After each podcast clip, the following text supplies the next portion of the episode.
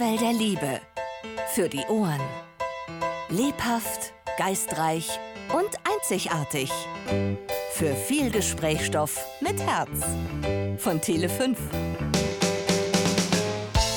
Der holländische Australier Feiko Derschow wurde geboren, um ein Kind der 70er, 80er und 90er Jahre zu sein.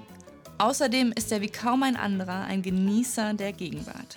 Feiko ist als Visionär und Schönermacher zu Recht seit Dekaden im Dienst. Da wundert es niemanden mehr, dass er in fast 50 Jahren als Kreativer mehr als 50 internationale Auszeichnungen erhalten hat.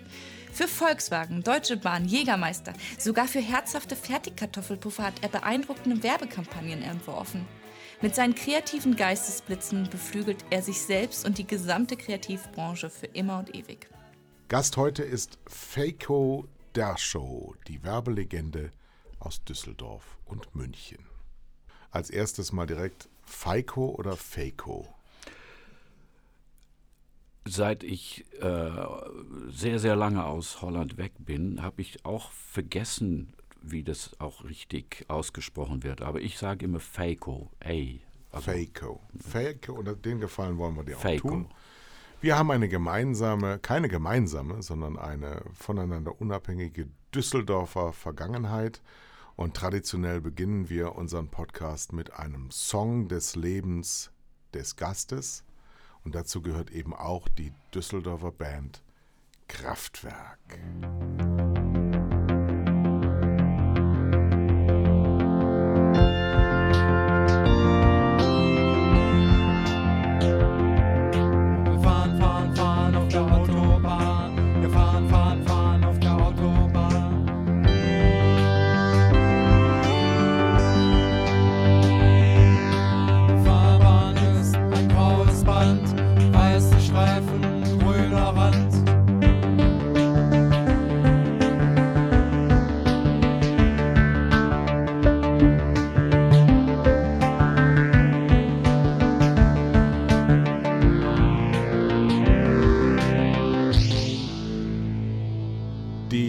Düsseldorfer Kultband Kraftwerk mit Autobahn. Der persönliche Bezug zu deinem Leben, Feiko? viele, viele tausende Kilometer auf der Autobahn verbracht. Zwischen München, Frankfurt, Düsseldorf, wenn man frei als Freier arbeitet. Und nach äh, drei, vier Jahren Frankfurt-München, jedes, jede Woche hoch und runter, habe ich irgendwann gemerkt, es sind so viele Stunden auf der Autobahn verbracht worden, das muss aufhören. Also das ist unproduktive Zeit. Aber das war halt auch zu einer Zeit, wo die Autobahnen noch nicht so voll waren wie Das heute. habe ich in diese drei Jahre, konkrete drei Jahre zwischen Frankfurt und München, am Anfang konnte ich das in zweieinhalb, zwei, dreiviertel Stunde schaffen. Was? Ja, ich hatte eine S-Klasse und ordentlich Power und ich liebe Schnellfahren. Nach drei Jahren war die Autobahn so voll geworden. Ich habe wirklich gemerkt, wie die Autobahn plötzlich um 50 Prozent voller wurde, wo ich mir gedacht habe, ich stehe mehr im Stau. Und dann fingen sie auch an, die Autobahn immer wieder mit irgendwelche Baustellen und so Zeugs. Und dann war der Spaß auch des Fahrens vorbei. Aber insofern hat Autobahn für mich auch die Faszination. Deutschland, Autobahn, das ist für mich ein Begriff. Hast du auch einen Wohnwagen? Nie Du gehabt. bist ja Holländer. Ja, das mag sein. Aber ich bin Holländer. Bist du geizig? Du bist ja Holländer. Isst du gerne Käse? Du bist ja, Mm. Ja. Holländer. Ja. Ja, Ja. ja, endlich, endlich. Ja. Ich glaube aber, dass du französischen Käse lieber magst als holländischen. Nee, nee, nee, nee, nee, nee, nee. Also meine, meine Lieblingskäse ist Jongbelege Boerenkaas. Das ist also im Grunde genommen äh, der Rohmilchkäse direkt vom Bauern in Holland, der leicht quasi, äh, ja, belegen heißt ungefähr ein äh, paar Monate. Äh, ne? Jung ist mir zu gummiartig und eine Jungbelege hat schon einen leichten Geschmack, ein, ist wunderbar. Ist sehr schwer zu kriegen. Du bist direkt nach dem Ende des Zweiten Weltkriegs in Haarlem geboren, in Holland, Ja. und bist Australier. Hast zwei Pässe, physisch zwei Pässe. Genau. Wie kam das? Denn, wie man liest, bist du eingeschult worden in Hongkong. Das war die erste Schule, genau. Da wird man ja verrückt. Lebens. Ja, ja. Der Hund ja, ja. in der Pfanne. Erzähl mal, wie Ja, war ja. deine Kindheit? Ja, ja. Also, äh, ich wurde geboren, im Grunde genommen zwei Monate nach Kriegsende. Und ähm, also das heißt, ich bin gezeugt worden während des Krieges. Und mein Vater war ein in der, in der Untergrund kämpfender junger Mann, wohnte in einem, äh, bei einer Familie, der ihm quasi Unterschlupf ge geborgen hat. Und die hatten zwei sehr hübsche Töchter, eins davon hat er geschwängert, das war dann meine Mutter und er war sozusagen eigentlich äh, ja ohne Eltern, ohne alles nach dem Krieg, was machst du? Und er hat das Glück gehabt, dass der Nachbar ein Mensch war, der eine große Papierhandlung, der weltweit tätig war. Und dann hat man gemerkt, mein Vater ist ein äh, recht schlauer junger Mann gewesen und haben die ihm relativ früh nach Hongkong geschickt, um das zusammengebrochene Papierhandlungsgeschäft in Hongkong für den ch- chinesischen und japanischen und äh, sagen wir mal so Markt aufzubauen. Und dann hat er uns nachgeholt. Und so bin ich also mit fünf äh, dort ähm, in, in einer Schule gekommen. Hat aber nicht so lange gedauert, dass du wieder nach Holland zurückkamst. Ja, weil natürlich nach drei Jahre, zweieinhalb Jahre und so lief das Business und dann haben die ihm äh, gesagt, okay, jetzt wo müssen wir weiter? Und dann wurde er quasi via Holland nach Australien geschickt. Aber ich bin dann in Holland äh, geblieben mit meinen beiden Geschwistern und meiner Mutter, weil die Ehe auch äh, sich dann anfing dort zu zerbröckeln. Und ist mein Vater alleine nach Australien und wir sind in Holland geblieben. Da sind wir ein bisschen da hin und her umgezogen, Amsterdam gewohnt und Den Haag und, äh, und so weiter und so weiter. Bis mein Vater irgendwie sich in Australien ein bisschen gesettelt hatte mit einer neuen Frau und dann hat er mich nachgeholt. Bleiben Also- wir mal im Holland der frühen 50er Jahre. Ja. Welche Erinnerungen hast du? Eigentlich hast du ja die ganzen 50er in Holland verbracht oder nach Hongkong. Ja, ja, ja, ja, ja, ja, in Holland. Das heißt, bis du Teenager wurdest. Das war Australien. Also Aber äh, bis du Teenager wurdest, war Holland. war Holland, ja. Wie sah Holland aus damals? In deiner Erinnerung?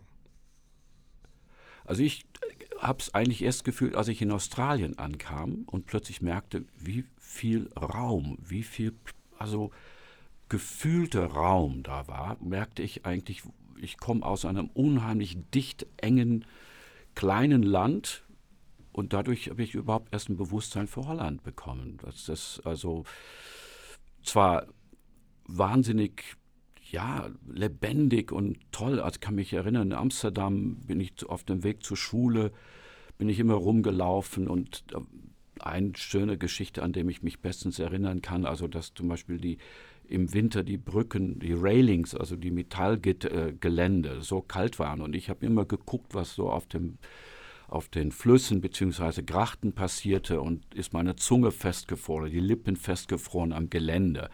Und das ist mir in Australien nie wieder passiert, weil es einfach nicht so kalt war da. Oder in, in Amsterdam musste ich an die Rai, an die, an die Messegebäude. Und da war dann ein, eines Tages bauten die dann für die Automobilshow auf. Und dann bin ich als Kind hab einfach die Schule geschwänzt, was ich gerne gemacht habe. Und dann bin ich durch diese Hallen und da habe ich ein Auto gesehen. Das hat mich so fasziniert. Das war der DS von Citroën. Ja, ja, ja. Das war das erste Mal, dass dieses Auto der Öffentlichkeit gezeigt wurde.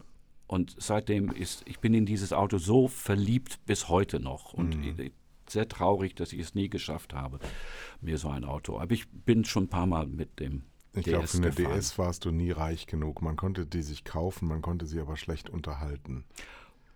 Die muss Das- immer kaputt gewesen sein. Nein, das ist ein Märchen. Das ist ein Märchen. in der, in der, Der Hydro, nein, der, es, es, hing immer um diesen Hydro-Dingsbums, die Aufhängung. Aber die war sowas von ausgefeilt äh, zum Schluss. Also das heißt, wenn du heute eine bekommst, hast du damit keine Sorgen. Es ist eher das. Also du bist Sache. ein holländischer Muttersprachler Ja, und bist aber eigentlich nicht so wie der Holländer, sondern du bist ein, ein Globetrotter, ein, ein Internationalist und hast die meiste Zeit deines Lebens eigentlich in Deutschland verbracht.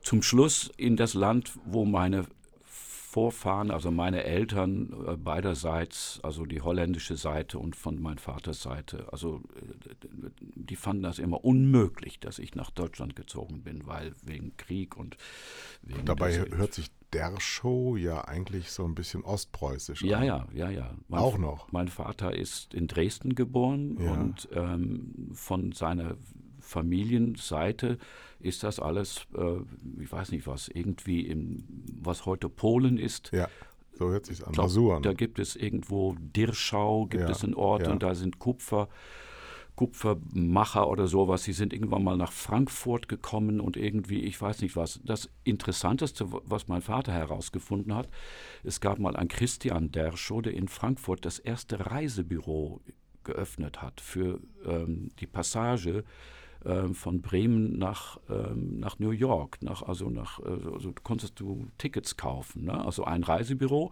Und irgendwie, glaube ich, hat das auch sicherlich in meiner Familie, weil wir sind alle immer ständig über die Welt hin und her gegurkt. Und äh, wenn ich an meine anderen Teil von der Familie, die wohnen in Mexiko, in Brasilien, in ich weiß nicht wo überall. Also ja, Und was, was spielt Heimat als Begriff und Gefühl eine Rolle für dich?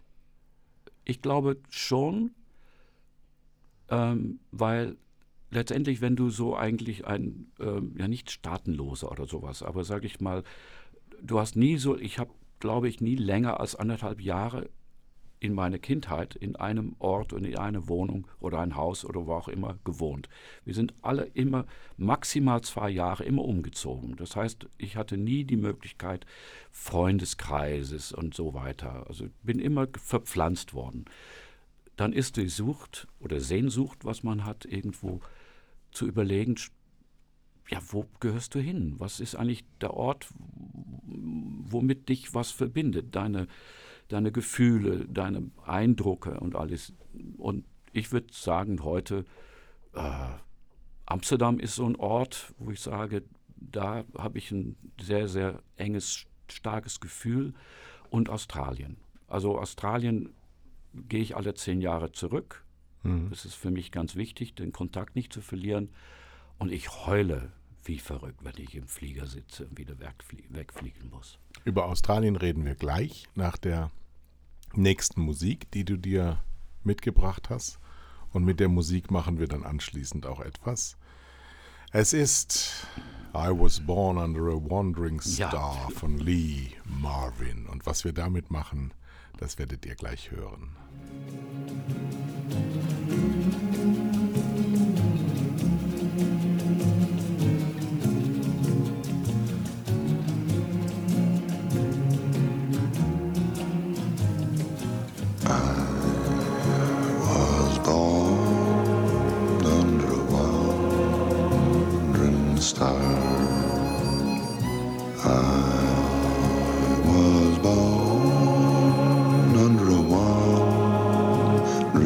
Star. Wheels are made for rolling, mules are made to pack. I've never seen a sight that didn't look better looking back.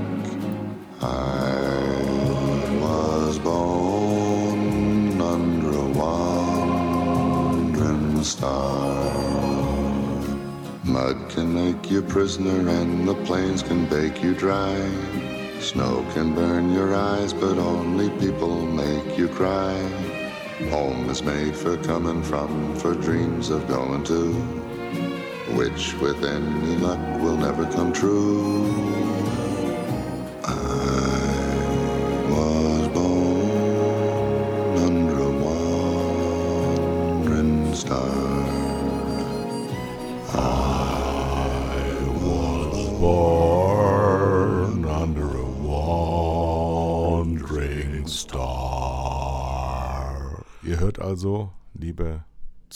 Die ihr jetzt in Bus und Bahn unterwegs seid, vielleicht im Auto, im Stau steht, zu Hause liegt auf dem Sofa oder gar im Bett oder schon eingeschlafen seid.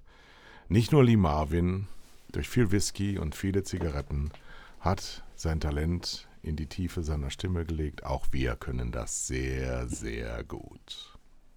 Australien. Du warst 13, 14 Jahre alt Ja, knapp, knapp 13, ja. und damals war Reisen ja noch richtiges Abenteuer. Und dann so weit weg. Hm. Erzähl, wie war das?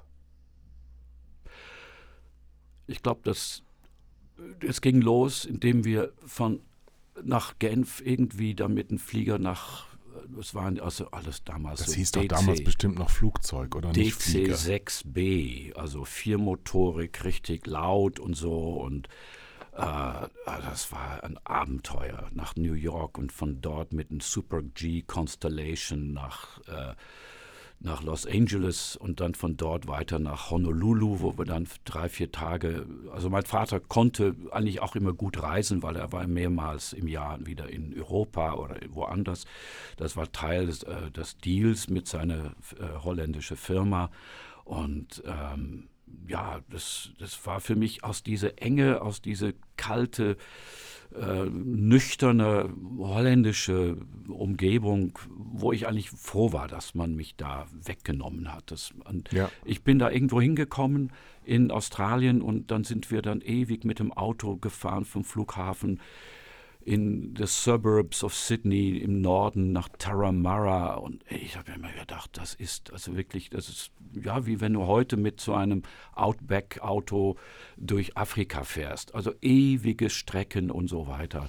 Und alles grün, immer ewig grün. Und der Geruch von diesem Eukalyptus, ich kann das, das ist so, so tief, das habe ich sofort eingezogen. Und da haben wir, ja, also von der Stadtmitte wo wir gewohnt haben, das war eine Reise von, ja, ich würde mal sagen, dreiviertel Stunde, bis du äh, von zu Hause in die Stadt, Innenstadt von Sydney warst. Aber das äh, war normal. Also Abstände sind in Australien wie nix. Und wusstest du damals mit 13 Jahren, dass du Holland für immer verlässt? Es war nie meine Intention, zurückzugehen. Ja. Also ich war froh, dass, dass das vorbei war. Das hat auch mit Familie, mit, mit zu Hause, mit meiner Mutter und so weiter. Das war alles ein bisschen eng und, und intensiv und ich war plötzlich frei. Also Hat deine hab- Mutter dich einfach laufen lassen? ungern, ungern, ungern. Aber das ist eine lange Geschichte.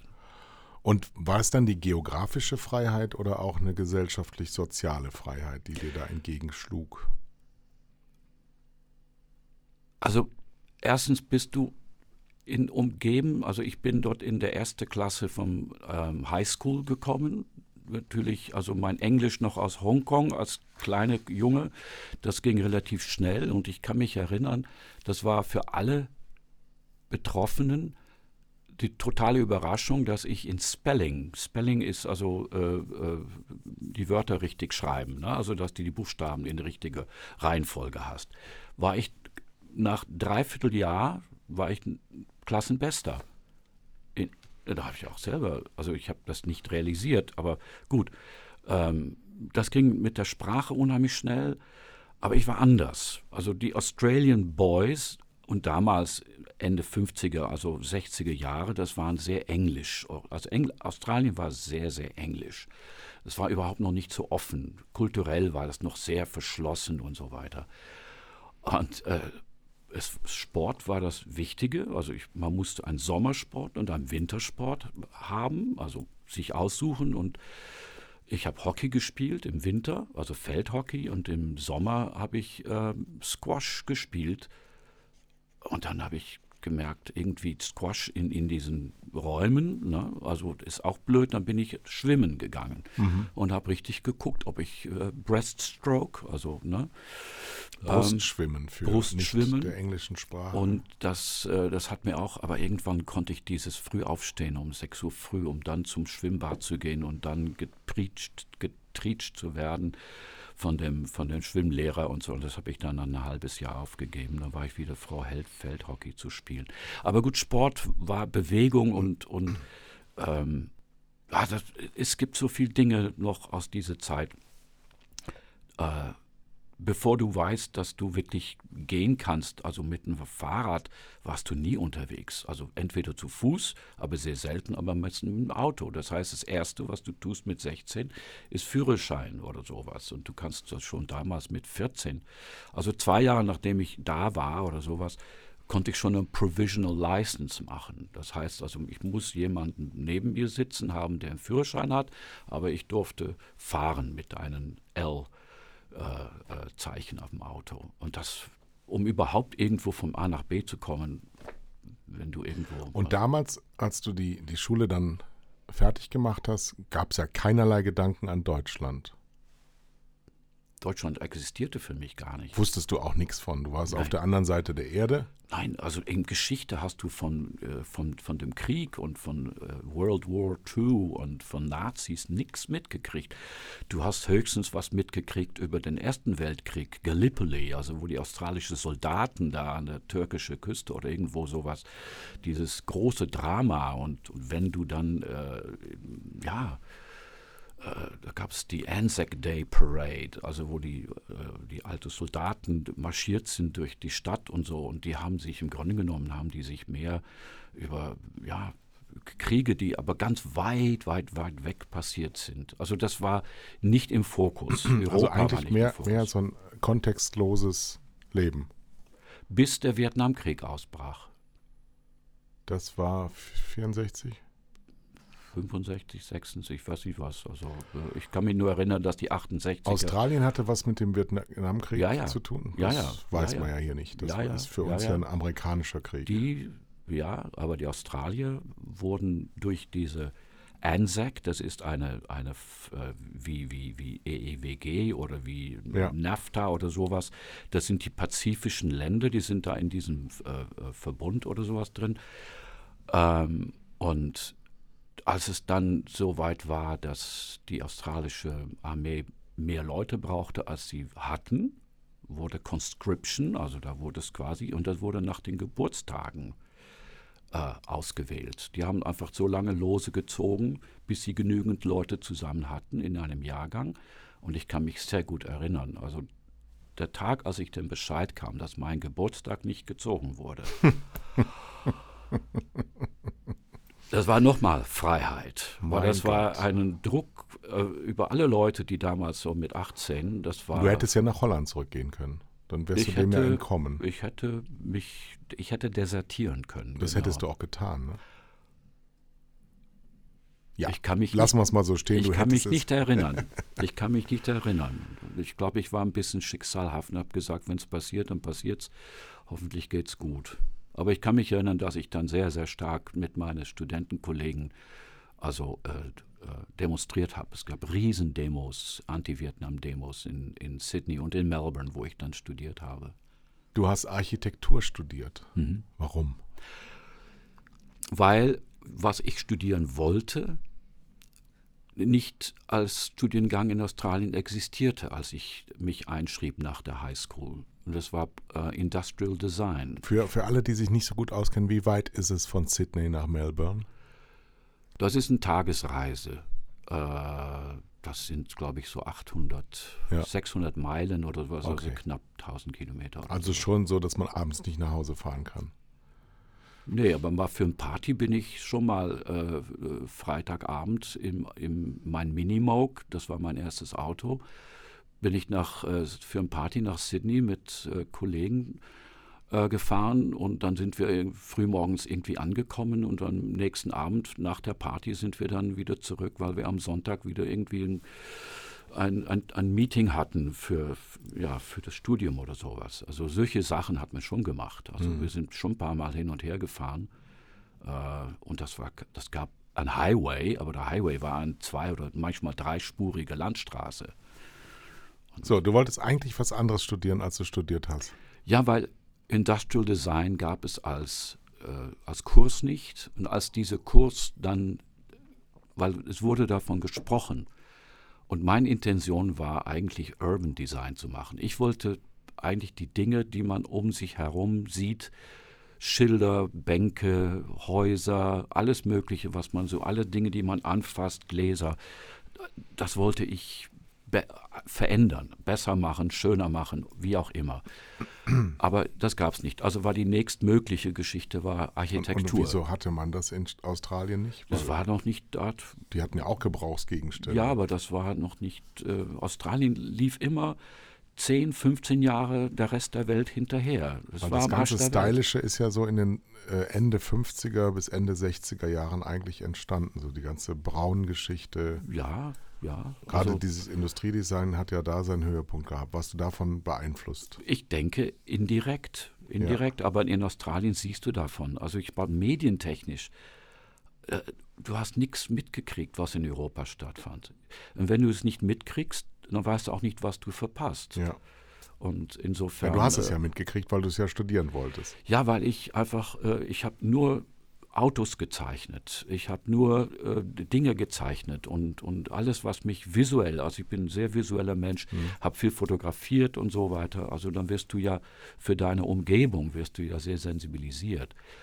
Das Witzige war, also ich habe mein erstes Jahr Architektur gehabt und dann plötzlich war dieses Studium East, Syd- East Sydney Technical College, war der erste unter Einschreibung, glaube ich, waren 200 Leute, die sich beworben haben, weil das war schon ein, im Gespräch, dass das notwendig ist, auch in Australien. Und dann habe ich mich beworben und ich bin angenommen worden, aber mein Vater hat gesagt, nein, du hast jetzt an Architektur angefangen und ich finanziere das, du machst das erst zu Ende und dann kannst du deinen Industrial Design machen. Und habe ich so leider nie gemacht. Ne? Aber in Architektur lernst du auch viel, viel, viel, viel mehr Dinge. Das also ist sowieso das beste Studium, was du machen kannst heutzutage. Weil du hast, du musst dich sprachlich, du musst dich mit legalen Dingen auseinander, mit Psychologie, Soziologie, all diese Dinge, alles, was das Leben betrifft, ist Teil eines Architekturstudiums. Es geht nicht nur um Häuser oder Gebäuden. Es geht darum, Architektur heißt letztendlich den Menschen ein, ein Shelter, also ein Dach oder ein, ein Schutz, egal ob es in Industrie oder im Büro oder zu Hause und in welchen, also im Urlaub und so weiter. Ich kann mich erinnern, wir haben alles Mögliche an Dingen ange, sind wir angegangen, also wo Menschen unterkommen wollen. Äh, das ist Architektur. Und Das ist ja was sehr Humanes eigentlich Ja. und sehr an, an der Zukunft ausgerichtetes. Also eine Vorstellung und eine Gestaltung der Zukunft. Das Ja. ist Architektur. wie will der Mensch leben in allen möglichen Aspekten? Ne? Und dann landest du in der Werbung. Das war, ja, das war total verrückt. Aber gut, in Australien habe ich während meines Studiums, war ich aktiv in der Australian Architecture Students Association, AASA, und habe dort, äh, ja, wir haben Kongresse organisiert. Wir haben Buckminster Fuller zum Beispiel, Bucky Fuller, ein, ein, ein Wahnsinn, ein, der Mann, der den Geodesic Dome gebaut hat. Eins steht noch da in der Nähe vom Formel 1 Circuit in Montreal. Und äh, tolle, tolle Top-Architekten aus der Welt haben wir geholt nach Australien und ich habe immer die Plakate entworfen. Ich, also ich war Aha. je- jemand, der gerne auch, ich habe für Galerien äh, Einladungen gestaltet. Ich habe für Einrichtungs-, also so Designläden habe ich Logos gemacht und so Zeugs. Alles so autodidaktisch, wie ich mir gedacht habe, so müsste das aussehen. Und mit diesen Dingen, als ich dann Mitte, Mitte 20 irgendwie gedacht habe, ich habe mein erstes Gebäude fertiggestellt äh, im Auftrag. Das war für einen großen äh, australischen, äh, äh, wie heißt das, Früchte auf Dosen, Canning Industry. Also die haben Pfirsich auf Dosen. IXL, das war die Brand in Australien. Also Pfirsiche in Dosen auf Cornflakes mit äh, Saft und ein bisschen Milch. Das war mein Lieblingsfrühstück. Und ähm, ich habe für die den Head Office in Melbourne äh, entworfen und gebaut. Und dann habe ich danach noch äh, für australische Tourist Commission auf der Expo in Osaka habe ich auch noch die äh, Ausstellung gemacht. Und dann irgendwann habe ich gedacht, Europa. Inzwischen war meine ganze Familie, meine Eltern waren wieder in Europa und ich war alleine. Ich war Der Vater auch? Der, Fa- ja, der Vater. Ah ja, Vater okay. mit meinen Halbgeschwistern und so. Und dann habe ich gesagt, äh, ich muss eigentlich mal Europa äh, äh, gucken. Und da habe ich gesehen, was ich verpasst habe. Eigentlich so. Und damit sind wir in den frühen 70er Jahre und eine der Hymnen der 70er Jahre spielen wir jetzt auf deinen Wunsch hin. Das ist äh, Tubular Bells.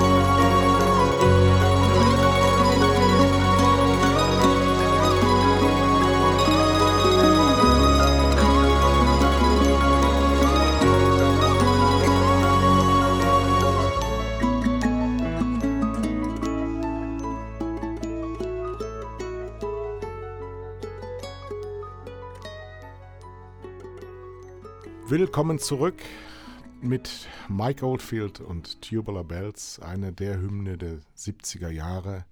Faco Dershow ist der Gast in unserem heutigen Podcast. Eine Werbeikone, die Anfang der 70er Jahre aus der fremden Welt Australiens in seine europäische Heimat zurückkam. Allerdings nicht ins kalvinistische Holland, sondern ins ebenso kalvinistische Düsseldorf. Gar nicht so weit weg. Nee. Bei der damals wohl geilsten Werbeagentur Deutschlands mindestens, der GGK. Das war mir gar nicht bewusst, weil ich überhaupt von Werbung und so weiter keine Ahnung hatte. Ich kann mich nur erinnern, dass ich auf der Suche war nach einem Praktikumsplatz in der Schweiz, in Zürich, äh, weil ich habe gedacht, wenn ich weiterhin irgendwie grafisch tätig sein will, und ich wollte für meinen Kunden ähm, nicht nur das Gebäude bauen, ich wollte auch die visuelle Leitsysteme, ich wollte ihm auch einen guten Briefkopf machen, ein gutes Logo und ich wollte eigentlich alles irgendwie meinen Einfluss geltend machen lassen. Und dann habe ich gemerkt, Typografie, das ist eine Sache für sich. Und habe gesagt, die Schweiz ist die Helvetica. Helvetica war die Schrift damals in den 70ern. Und ich habe mir gedacht, da musst du das äh, lernen, wie du mit Typografie umgehen kannst. Weil was wir in, in Australien gemacht haben, wenn ich da was gemacht habe, das lief alles immer über so Schreibmaschinen mit, also der erste Kugelkopf oder, oder sowas. Und die, da konnte man schon verschiedene Schriften aussuchen dafür. Und die Schweiz wollte mich nicht haben. Ich, ich hatte zwei Offerten bei bekannte äh, schweizerische Designagenturen, Studios, die haben gesagt, tut uns leid, Sie kriegen keine, wie heißt das, Aufenthaltsgenehmigung hier oder keine Arbeitserlaubnis. Ähm, da habe ich schon gemerkt, also wenn du als Ausländer in einem fremden Land gehst, so wie es heute immer noch so ist, du musst durch diese Phasen. Habe ich zufälligerweise den Paul Gredinger kennengelernt, der eine der drei Chefs, Inhaber von GGK, die, das Head Office in Basel.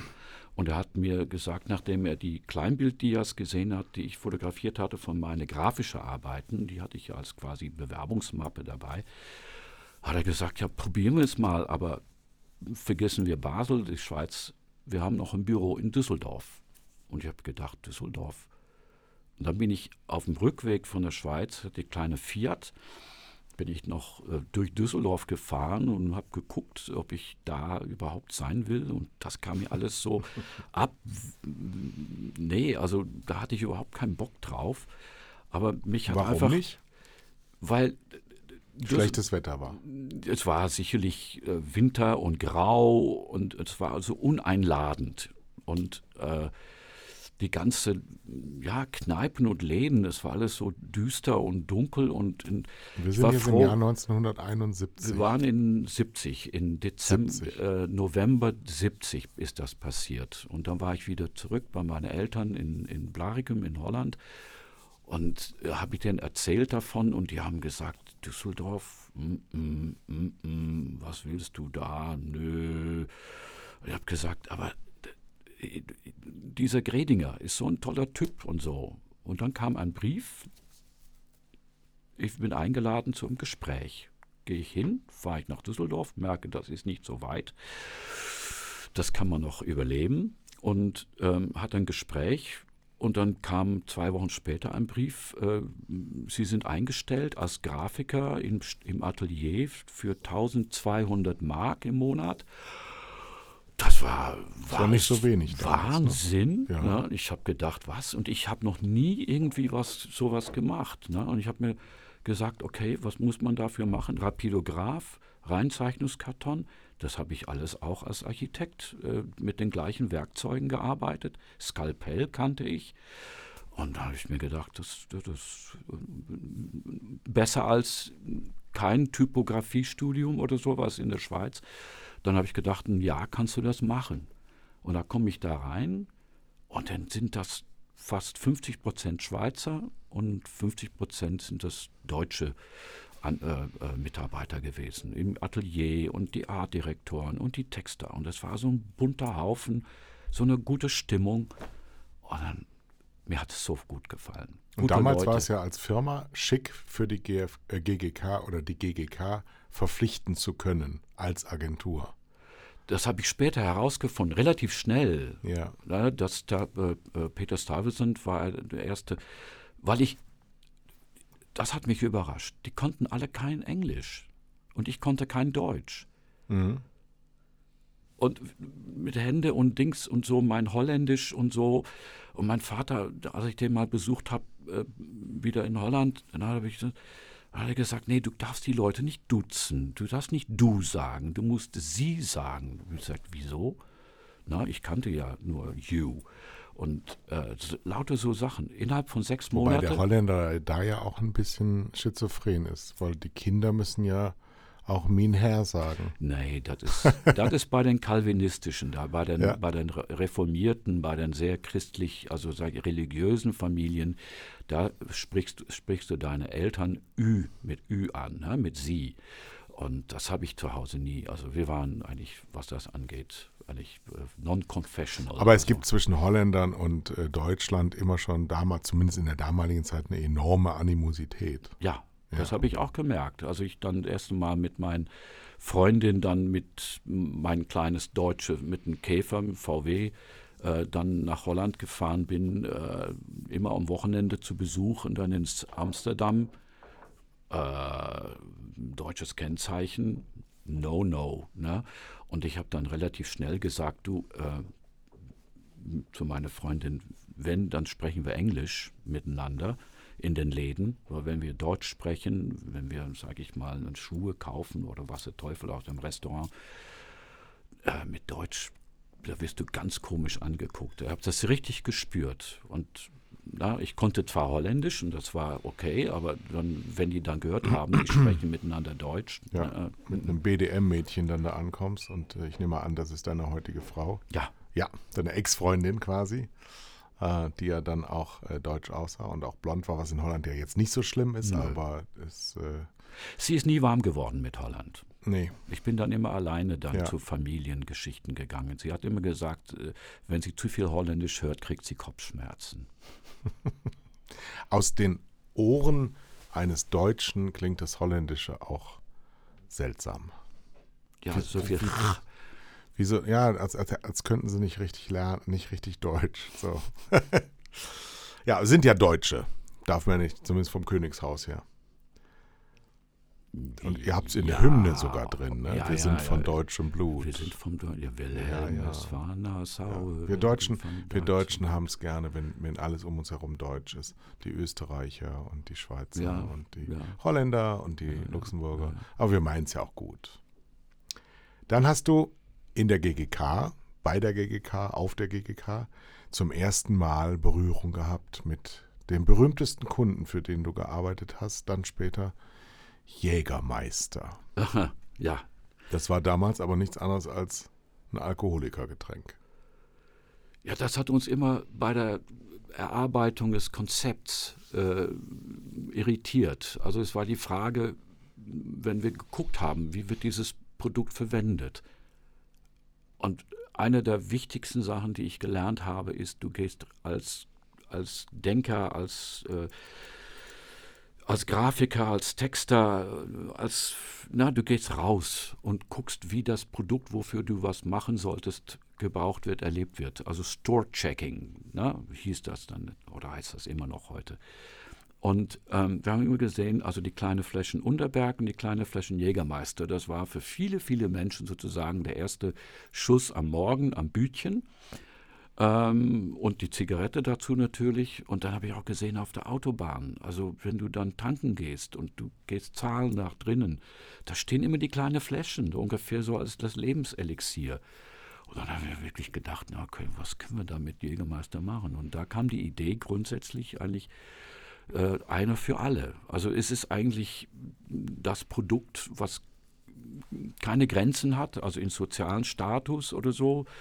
Also äh, der da oben und der einfachen Arme, quasi vielleicht auch Arbeitslose, der brauchte das. Also im Grunde genommen den, um die Zeit. Und das war für mich auch sehr deutsch. Also so dieses, gut, die Franzosen trinken ihren Weinchen, aber das finde ich dann wieder was anderes. Aber dieses klebrige, süße, fette Likör, äh, die Kräuter waren es. Die Ist das haben ein die Likör Leute. oder ein Schnaps? Ja, es ist ein, Lik ja, es ist ein, ein, ein, Kräuter, ein Kräuterlikör. Das ist Schnaps, eigentlich. ne? Ist gebrannt.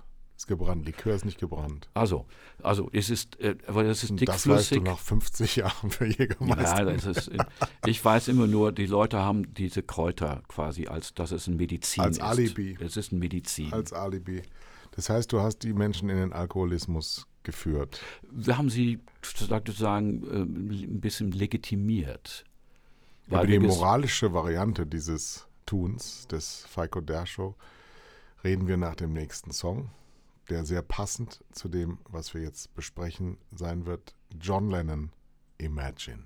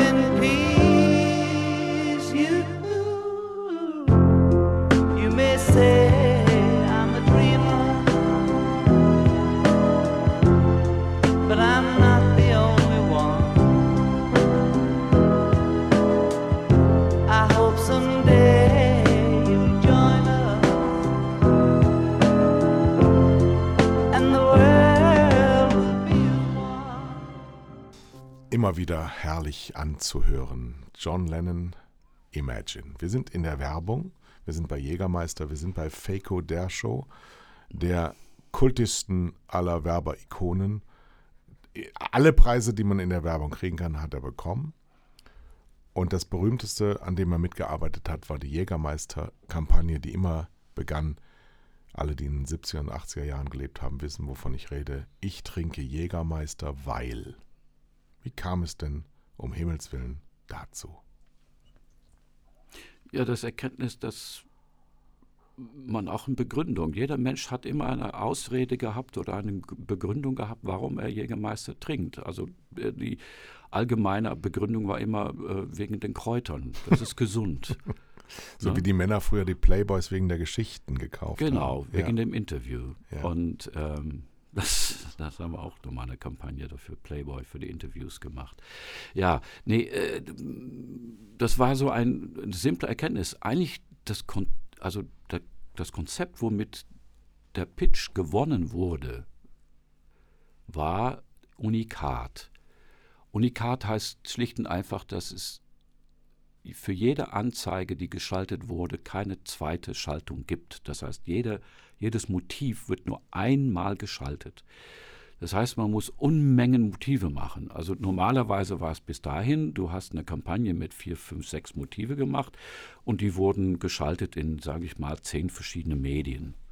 Anzeigen waren damals sozusagen das Königs. Ne? Also dann kamen TV-Spots und so weiter, aber Anzeige in Spiegel, Stern, Quick, Bunte, Neue Revue, äh, Weißer Teufel in Zeitschriften. Also das war das Höchste, was man als Gestalter, äh, als Werbemensch ähm, und wenn deine Anzeige noch die beste war im Heft oder ja, dann warst du der Größte. Und unsere Idee war, dass wir jede Anzeige nur einmal erleben. Das heißt, wenn du ein Motiv im Spiegel gesehen hast, dann hast du es nur im Spiegel, nur da gesehen.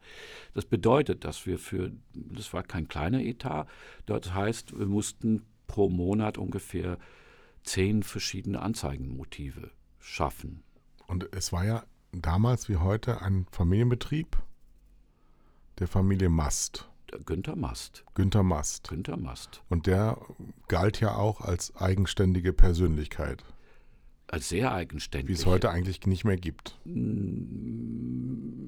ja, vielleicht sagen wir mal in der, in der Getränkebranche gibt es vielleicht noch so Einzelunternehmer. Ich kann mich noch an den Herrn Riemerschmidt erinnern, hier in München, da haben wir auch für ihn gearbeitet. Ich habe äh, mit dem, äh, ich habe den alten Schöller noch äh, auch in München ähm, kennengelernt. Da müsstest du aber die Marken dazu Und sagen, die- damit man das weiß. Ja, das Schöller war, Schöller war Nürnberg. Das war Eiscreme. Äh, Rieme Schmidt war äh, der Schnäpser auf dem Praterinsel. Und da war natürlich der äh, Konsul Eckhardt, das war Pfanny. Das waren alles so Unternehmer, das waren äh, die Chefs. Und wir haben präsentiert vor die Chefs. Damals war Werbung Chefsache. Heute nicht mehr. Heute ist es, ja, das sind auch keine Inhaber mehr. Das sind alles dann äh, Marketingleiter oder sowas. Also das Höchste, was du irgendwie heute schaffen kannst. Also wenn du zum äh, äh, CMO oder wie heißen die, oder so äh, äh, Marketingchefs oder sowas. Aber die haben sehr schnell, als es in den, als die Unternehmen immer größer wurde, wurdest du quasi als Werbeagentur, als als als äh, Kreativdirektor oder sowas, wurdest du sehr schnell eben auf Produktmanager-Niveau oder irgendwelche andere. Das Da heißt, reden wir gleich nochmal drüber. Wir sind noch bei Jägermeister Ja, genau. auf der äh, schönsten Form. Du hast das, die Shootings gemacht. Ja, ich wurde gefragt, weil ich gerne mit äh, gerne fotografiert habe, hat man mich gefragt, für die Präsentation brauchen wir f- eine gute Reihe Menge an, an Motive. Also habe ich ein Licht gebaut in eine von den frei, freien Räumen im, im, in der Agentur und habe die gesamte Belegschaft, also alle Menschen in der Agentur habe ich fotografiert. Immer mit einer Flasche Jägermeister und ein Gläschen, also dieses kleine Jägermeistergläschen in der Hand und immer in die Kamera guckend und immer mein ein ich wollte immer, dass die Leute dann so aussehen, wie sie sich am besten fühlen, nicht wie sie besoffen sind oder wenn sie in Halligalli-Stimmung sind, einfach so sich selber, ne? sehr authentisch immer in die Kamera. Und ich habe die immer geknipst mit meinem Nikon-Kleinbild. Und irgendwann mal ähm, haben wir dann von C-Prints, von den, also beste Motiv ausgesucht, also das ehrlich aussehendste, vor grünem Hintergrund, weil grün für uns war die Farbe von Jägermeister. Und äh, dann wurde das gewonnen. Also die Sache ging so, dass äh, es wurden Fotoabzüge gemacht in DIN A4-Format. Die wurden auf eine Pappe aufgezogen und die gingen zu den Textern. Und jeder Texter hat quasi seinen Spruch, weil wegen dem und dem und dem. Und dem ist dann zu dem Gesicht ein Spruch eingefallen. Genau. Und dann kamen die als gelbe zu Post-its, wurden diese Sprüche auf dieses Layout draufgegeben. Enorm aufwendig. Und- enorm aufwendig. und der eine- Vollkommen ineffizient. Das würde heute keiner mehr machen. Ich denke, das wird vielleicht heute alles digital gemacht. Das ist aber wurscht. Das heißt, der Texter bekam immer ähm, einen neuen Stapel auf den Tisch morgens und am Abend musste er quasi für diese sechs, sieben, acht oder zehn, 20 Motive äh, die Sprüche wieder abgeben und dann ging es zum nächsten und so entstanden eine ganze Menge. Und dann hat der Wolf Rogowski, der war da, damals der Kreativchef, hat alle Pappen wir hatten einen riesenlangen Gang, wurden die an die Wand gelehnt und die gesamte Kreation, das waren so zwölf Leute, wir sind entlang gegangen mit ihm und er hat jeder Spruch sich angeguckt und einfach weggerissen, wenn er irgendwie langweilig war, bis ein Spruch übrig blieb, gesagt, so, den präsentieren wir. Und dann zum nächsten. Und das waren dann manchmal bis zwei Uhr früh ähm, ging das. Dann war mein Job als Artdirektor quasi mit den Sprüchen das zu se- setzen zu lassen und das auf, aufrubbeln, also wie Letraset, da kriegten wir so Folien mit dem Text weiß, auf diese Fotoabzüge drauf zu rubbeln. Und mit diesen Pappen ist man dann nach Wolfenbüttel gefahren, alle zwei Wochen, und hat äh, Günther Mast quasi diese äh, Anzeigen präsentiert. Und der war ja bekannt dafür, dass er dann auch rumschrie. Er war dafür sehr bekannt, dass er nicht, dass er sehr emotional war. Und die schönste Geschichte ist schlicht und einfach, nachdem wir das äh, äh, die Pitch gewonnen haben, die erste Anzeigen erschienen, gab es ein, ein wie ein Donnerruf aus Wolfenbüttel in die Agentur nach Düsseldorf. Ähm, die Agentur möge antanzen. Es gäbe ein Problem. Also sind wir zu viert dahin.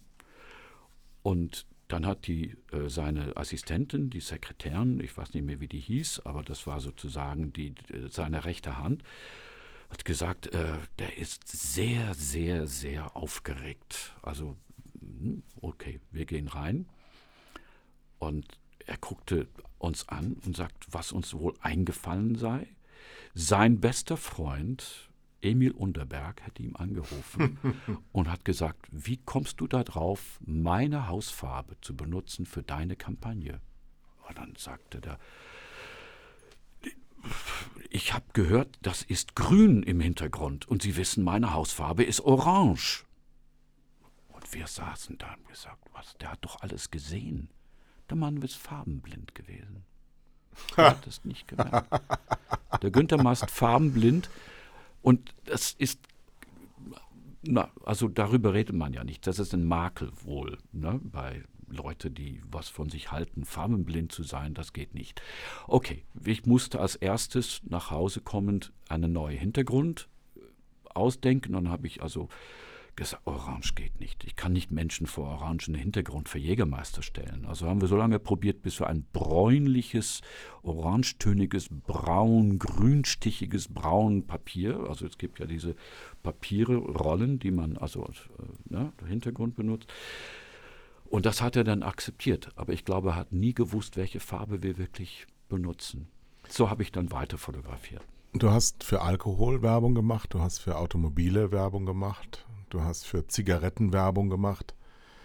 Also alles Dinge, die Menschen eher Schaden zufügen, als dass sie nur nutzen. Gibt es Produktlinien oder ähm, Welten, für die du niemals Werbung machen würdest? Es war sehr, es war eine sehr dicke Diskussion, als ich dann inzwischen in München war bei Eiler und Riemel, als wir eine Anfrage von Kraus Maffei oder so irgendwie so eine Firma bekamen, wo es um quasi Waffensysteme oder das heißt, die machen den Leopard Panzer oder sowas. Es ging um eine Imagekampagne und dann haben wir lange diskutiert und gesagt, nee, das geht zu weit. Also viele Dinge sind nicht unbedingt sehr, sehr menschlich, die wir machen, aber gut, da kann jeder für sich entscheiden, ob er es macht oder nicht. Ne? Also ob ich Auto fahre oder ob ich mich zu Tode saufe oder zu Tode rauche oder sowas. Aber Kriegsgerät, da hast du keinen Einfluss. Also da bist du, da haben wir gesagt, nein.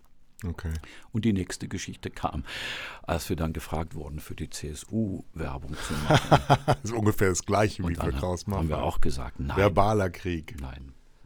Wir sitzen hier in Grünwald, einer der Hochburg der CSU-Wähler, und äh, trauen uns zu erzählen, dass wir die CSU niemals in die Bewerbung mit reinnehmen.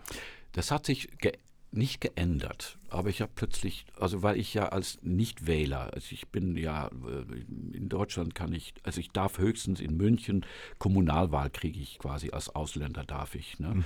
so.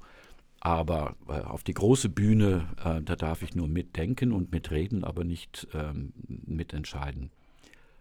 Äh, als ich für Löwenbräu Werbung gemacht habe, war natürlich klar, da musst du dazu all diese ganze Geschichten da äh, das war eigentlich, Löwenbräu war das sozusagen Erlebnis, wo ich ein Stück heimisch in München geworden bin.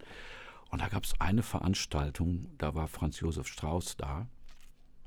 Und dann bin ich zu ihm hin mit dem Bierdeckel, wo äh, Spruch drauf war, äh, ich, ähm, ich trinke Jäger Löwenbräu. Ich trinke Löwenbräu, weil ich Franz Josef Strauß bin. Löwenbräu ein Bier wie Bayern, das hatten wir empfunden. Das war der, der Claim, der Slogan von Löwenbräu. Und ich habe mir gedacht, ich hole von ihm, weil äh, laufen liegen Leute zu ihm und wollten sein, äh, seine Unterschrift haben. Dann bin ich mit einem Bierdeckel dahin und habe ihm das hingelegt und habe zum ersten Mal in meinem Leben gespürt, was für eine Ausstrahlung ein Mensch haben kann. Das hat mich umgehauen. Also dieser Mann hat so eine mag magische, also wie, wie ein Magnetfeld. Also du warst, und ich habe den plötzlich eigentlich, ja, ich würde sagen, sogar sympathisch gefunden. Also irgendwie hat er mich an, angezogen und ich fand das irgendwie eine faszinierende Figur. Und ich stand eine Weile hinter ihm und seitlich und so weiter. Und dann habe ich dann plötzlich gemerkt, Mensch, so funktioniert das. Diese Menschen, die so eine Magie ausstrahlen, dass die Leute die für sich einnehmen können. Da kann ich mir vorstellen, Hitler wäre auch vielleicht so ein Mensch gewesen. Und so denke ich mir, sind viele von diesen sehr autoritative Persönlichkeiten in der Welt. Also ich denke, Herr T. in Amerika ist auch so jemand, der so eine Ausstrahlung hat, dass die Leute irgendwie umfallen und ihm nur zu Füße liegen. So denke ich mir, war das auch mit FJS. Tja, Wenn du das selber nicht erlebt hast, kannst du Ich das bin auch ja- nicht nachempfinden. seit 54 Jahren mit mir zusammen. Ich weiß ja, wie das ist. Ah. also, du würdest es immer wieder so machen. Wenn ich zurückblicke, würde ich sagen, wenn ich nochmal die Chance hätte, ich würde wirklich gerne Industrial Design, Ja. also wirklich professionell tun können, weil ich bin, ich, ich bin eigentlich, also alles, was ich sehe, was ich anfassen kann, was ich irgendwie, wo ich das Gefühl habe, da könnte ich noch was, das könnte ich anders machen oder sowas, aber eigentlich bin ich Laie. Also ich bin zwar geübter Laie, aber ich hätte es gerne nochmal richtig. Ob ich dann in die Werbung gegangen wäre, damals war Werbung was ganz, also wir waren quasi das Populärkulturebene. Heutzutage damals wurde ernsthaft diskutiert, ob Werbung Kunst ist. eben. Ja. Und das war mein zweiter äh, CD danach. Also erst war Wolf Rogowski, von dem ich alles gelernt habe, was, was ich glaube, was man lernen muss als Werber. Und dann kam Michael Schirner in der Agentur. Und mit dem habe ich mich quasi verstanden. Aber wir haben uns, was die Werbung angeht, eigentlich nie richtig verstanden. Wir haben einige Kampagnen zusammen gemacht, wo ich immer das Gefühl habe, nee, das, das war es eigentlich nicht. Er konnte die gut erklären, dass es gut ist, aber ich fand es eigentlich nie. Es hat mich nie warm gemacht und so. Und als er dann mit der Geschichte kam, mit dem Buch Werbung ist Kunst, dann haben wir uns alle auch gesagt, nee, also Kunst, das ist was anderes. In Düsseldorf, also mit die großen Künstler, die alle in Düsseldorf Josef Beuys. na, äh, wir, wir fanden, wir, wir sind Gebrauchskünstler Ja, ja. und kein echte Kunst. Und das Aber Popstars. Wir, Und gibt ja, gab ja jetzt vor ein paar Jahren diese Serie Mad Men, die im äh, Werber-Hochzeitalter der 60er Jahre in New York, in der Werbehauptstadt damals spielte. Und da waren ja, wenn du das so gesehen hast, sehr viele ähm, Klischees bedient. Der, den ganzen Tag am Saufen, den ganzen Tag am Rauchen, zu Hause am Rumhuren und, und äh, Fremdgehen und äh, schnell mal ein Meeting machen mit den Kunden und dann war es mal schnell wieder beim Whisky. War das äh, der fiktionalen Erzählstruktur geschuldet oder war es so, auch in den 70ern in Düsseldorf? Nein. Also Madison Avenue war sozusagen äh, die, wie der Himmel oder wie sozusagen also der zentrale Ort, wo eigentlich die besten Sachen herkamen. Es gab eine Kampagne, die wurde auch bei Mad Men gezeigt. Das war VW, das war der Ugly, also dieses äh, der Käfer äh, von DDB. Diese Werbekampagne ist sozusagen hätte auch genauso gut von GGK stammen können, aber das war von DDB, also unser. Man muss diese Kürzel erklären, die Doyle. heißen immer nach ihren äh, Be Begründern Doyle, Genau. Dane und Bernbeck oder Bernbach, deutscher Bernbach, Jude. Ja, Und äh, GGK war, Gerstner, Gredinger und Kutter. ja, und das haben später dann die Rechtsanwälte übernommen oder die Werbeagenturen haben es von den Rechtsanwälten übernommen, weil die Werbeagenturen natürlich und auch zu Recht immer etwas als unseriös galten. Ja. Und deswegen wollten sie die Seriosität von Anwälten haben, die zu Unrecht als seriös gelten. Also es ist schon, es ist schon so ein, ein, ein Crash of Cultures da gewesen und sie wollten was davon abhaben. Jetzt sind wir mal ähm, in der heutigen Zeit angekommen. Werbung hat den Nimbus lange verloren. Dabei flutet uns Werbung so viel wie noch nie. Ich habe ja hier einen anderen Podcast mit dem Kollegen Thomas Koch. Da reden wir ja ähm, regelmäßig nur über Werbung. Was oder hat aus deiner Sicht die Werbung ihren Nimbus verloren, weil die Persönlichkeiten fehlen an allen Ecken und Kanten? Weil die Aufgabe ist ja eigentlich die gleiche geblieben. Das ist eine komplexe Geschichte. Ich glaube, das liegt einerseits an den Auftraggebern, die man immer komischerweise Kunde nennt. Ich finde immer, Kunde ist für mich jemand, der was kauft. Und ich würde sagen, in unserem Bereich sind das keine Leute, die was kaufen. Es sind Leute, die uns eine Aufgabe geben, äh, was wir lösen müssen. Ähm, und diese Leute haben eigentlich nie richtig begriffen, was eigentlich gute Kreative leisten können. Die haben das auch auseinander. Das Kaufen, wenn ich dazwischen gehen darf, kommt ja aus dem Thema Geld. Und äh, die Ja, Agenturen gut. haben sich ja auch immer darüber definiert, dass sie extrem teuer sind. Und ähm, dass diese Preismargen extrem verfallen sind, weil es halt viele auch deutlich übertrieben haben, die wegen des Lichts nach Chile geflogen sind. Was, was aus meiner Sicht immer noch absolut richtig ist, also um eine Geschichte zu drehen, zu filmen, äh, wo man heute quasi in virtuelle Umgebungen das versucht nachzumachen, da kommt kein, nicht das echte Feeling rüber. Das heißt, also wir wurden nie danach gefragt, könnt ihr das irgendwie im Studio machen? Wir sind immer an Originallocations gef äh, gefahren und haben dadurch eine Authentizität erreicht, die ich heute eigentlich immer suche. Es ist alles so gekünstelt, es ist alles so kalt und oberflächlich und ich habe das Gefühl, wir waren dafür damals viel grubbier. Also wir waren viel, also man konnte die Dinge anfassen, man konnte die Echtheit spüren. Und insofern, äh, ich kann mich erinnern, ich habe für eine Damen, für einen jungen Mädchenbinde äh, sollten wir einen Spot machen für Tschechien, Ungarn und Polen. Darf ich das nochmal wiederholen? Wir mussten eine Kampagne für eine Mädchenbinde für Polen, Ungarn und was? Genau. Was ist das denn? Genau, ja, also der, der, der, der, der, der, der, wie heißt es, der Markt für diese Kunde, für Paul Hartmann AG, für die Paul Hartmann, äh, die waren in Deutschland niemand, da war Procter Gamble mit, also und da gab es auch eben, äh, ne, und so weiter.